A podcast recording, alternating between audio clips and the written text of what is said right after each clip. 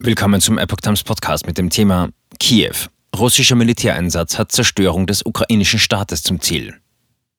Ein Artikel aus dem Epoch Times Ukraine-Ticker vom 24. Februar 2022.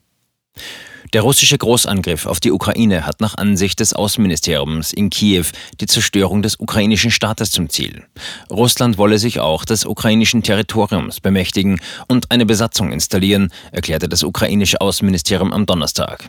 Kiew rief die internationale Gemeinschaft auf, sofort zu handeln, um mit einem geeinten und starken Vorgehen die Aggression gegen die Ukraine zu stoppen.